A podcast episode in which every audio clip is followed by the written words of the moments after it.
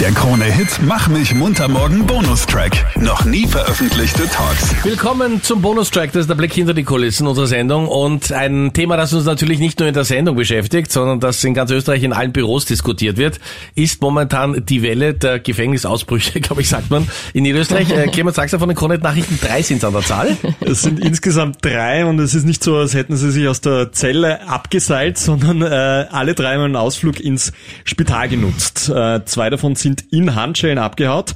Äh, das eine ist ein 35-jähriger russischer Staatsbürger, der durchaus als äh, gefährlich gilt, hat im Tschetschenienkrieg gekämpft äh, und hätte eigentlich noch elf Jahre zu verbüßen wegen eines brutalen Raubüberfalls. Eine Dame dürfte letztes Jahr schon geflohen sein. Das ist erst seit gestern Abend bekannt. Die war stationär im Spital. Und dann eben der 16-Jährige, der postet seit seiner Flucht am Montag Videos und Fotos zuerst in Handschellen, dann beim Konsumieren von Drogen und gestern dürfte er dann auch noch auf einem Date gewesen sein und hat das in aller Welt geteilt. Also das heißt, der 16-Jährige kann zwar jemand anderen treffen, die Polizei kann ihn aber nicht finden. Wir haben mit Joe Pickelmeier gesprochen, absoluter Cybersecurity-Experte. Jetzt ist unsere bescheidene Frage, jemand, der ein Handy hat, der immer wieder postet, der müsste doch eigentlich aufzufinden sein, oder? Ähm, ist natürlich richtig, der ist auch aufzufinden und ähm, man muss da natürlich auch äh, als korrigierend anmerken, dass es äh, nicht an der Polizei liegt, dass sie den jungen Herrn oder in dem Fall Handybesitzer lokalisieren und finden können, sondern ausschließlich an der Rechtslage. Das heißt, es ist kein technisches Problem und es ist ganz bestimmt kein Problem des Unvermögens der Exekutive, sondern der rechtlichen Lage, äh, die es der Exekutive erschwert, äh, welchen Gründen auch immer, gut oder schlecht, ähm, tatsächlich, wie wir das aus Hollywood oder anderen Filmen kennen, eine, eine, eine Telefonnummer oder eine IP-Adresse irgendwo einzutippen und wie von Geisterhand sofort den Standort und äh, noch viele andere Daten des Betroffenen erkennen zu können. Ähm, das ist technisch möglich, setzt aber voraus, dass man Infrastrukturen aufbaut, äh, Rechte einschränkt. Das ist die, die, die, die Schattenseite. Äh, die zu Recht hier in Österreich äh, äh, ähm, und in Europa äh, wirken. Und das hat wenig mit Unvermögen zu tun, sondern schlicht und einfach, dass eben sich auch die Polizei an Gesetze halten muss. Ja. Also das heißt, wenn ich meine AirPods irgendwo liegen lasse, die kann ich selber relativ schnell finden. Das habe ich unlängst sogar genau.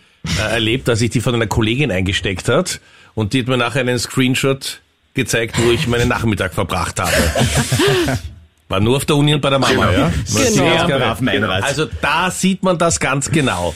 Aber die Polizei hat im Fall der Fälle, also jetzt, da ist jemand auf der Flucht, keine Handhabe, um den Handystandort des Geflüchteten festzustellen. Verstehe ich das richtig?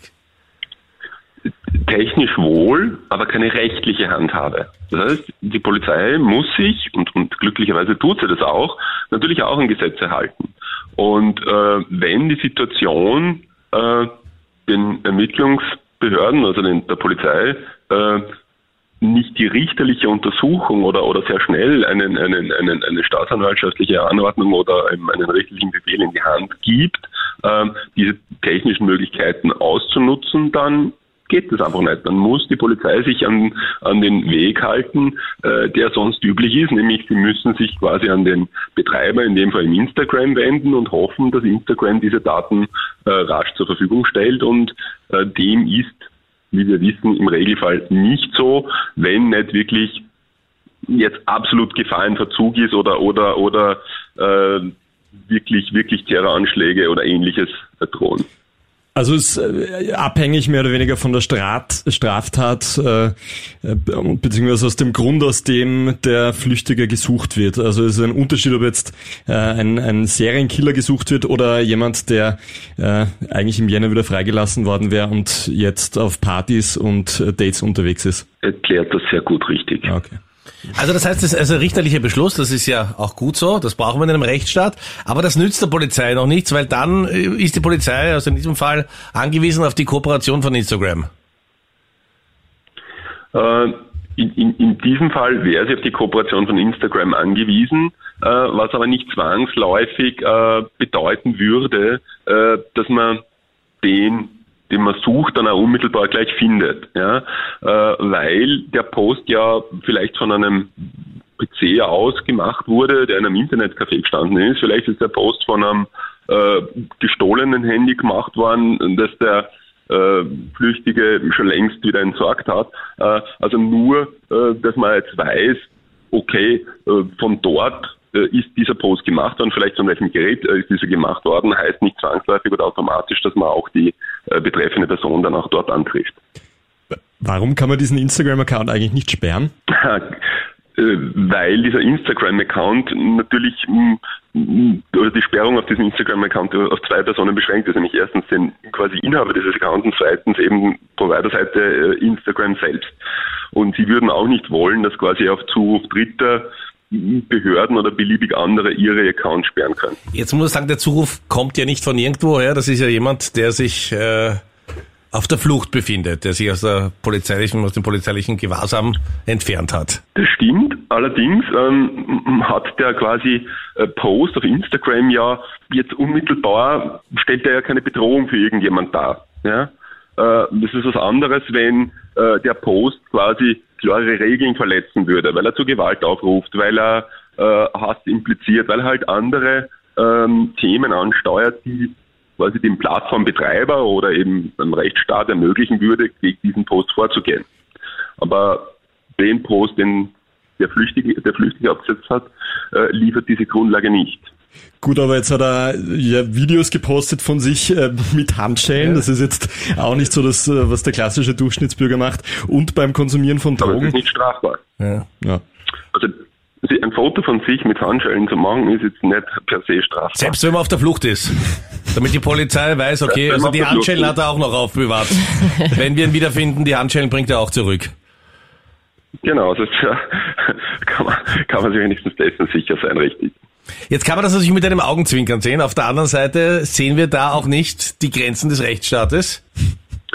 Äh, ja klar, die, die, die, die offenbaren sich hier ganz klar und, und, und, und die äh, stoßen dann natürlich auch äh, die Tür auf, wo man, wo man wirklich auf sehr weitem Feld diskutieren kann, was soll denn ein Staat können dürfen. Ja, da sieht man ganz klar, und das wird ja auch oftmals vor allem von, von den Ermittlungsbehörden gefordert, äh, wo halt Einschränkungen vorliegen. Ja? Seien das eben ein, wirklich sehr starke Einschränkungen bei der Überwachung von Messenger-Diensten äh, oder wie jetzt konkret, äh, wo man sagen kann, okay, wenn das nicht wirklich äh, da mit Gefahrenverzug verbunden ist oder mit entsprechenden Strafrahmen bedroht ist, äh, ja, dann geht es halt nicht schneller, dann muss man halt akzeptieren, dass in dem Fall, wenn man diesen plakativen Vergleich erlaubt, ja, die Autobahnpolizei halt nur mit Fahrrädern ausgerüstet worden ist und halt sich schwer tut, natürlich Rasern hinterherzufahren und, und, und die halt quasi aus dem Verkehr zu ziehen. Man hat das Gefühl gehabt, äh, da waren auch Autobahnpolizisten im Einsatz, die gar nicht selber Fahrrad fahren können, nach äh, insgesamt drei Flüchtigen in einer Woche. Clemens sagte von den Krone Nachrichten zum Abschluss noch, man muss sagen, äh, auf seine Strafe, wann immer er gefunden wird oder sich wieder selber stellt, hat das null Auswirkung. Ja, das ist recht spannend, weil Flucht in Österreich nicht als Straftat gilt. Sprich, wer gefasst wird, muss keine zusätzliche Haftstrafe ausfassen, sondern einfach die Reststrafe absitzen. Joe Pickelmeier war das bei uns in der Sendung. Vielen Dank für Ihre Informationen und schauen wir, wann der junge Mann gefunden wird oder wir werden weiter verfolgen, was er weiter postet in seinen Insta-Stories. Der Krone-Hit Mach mich munter morgen Podcast. Dein Bonustrack online auf kronehit.at.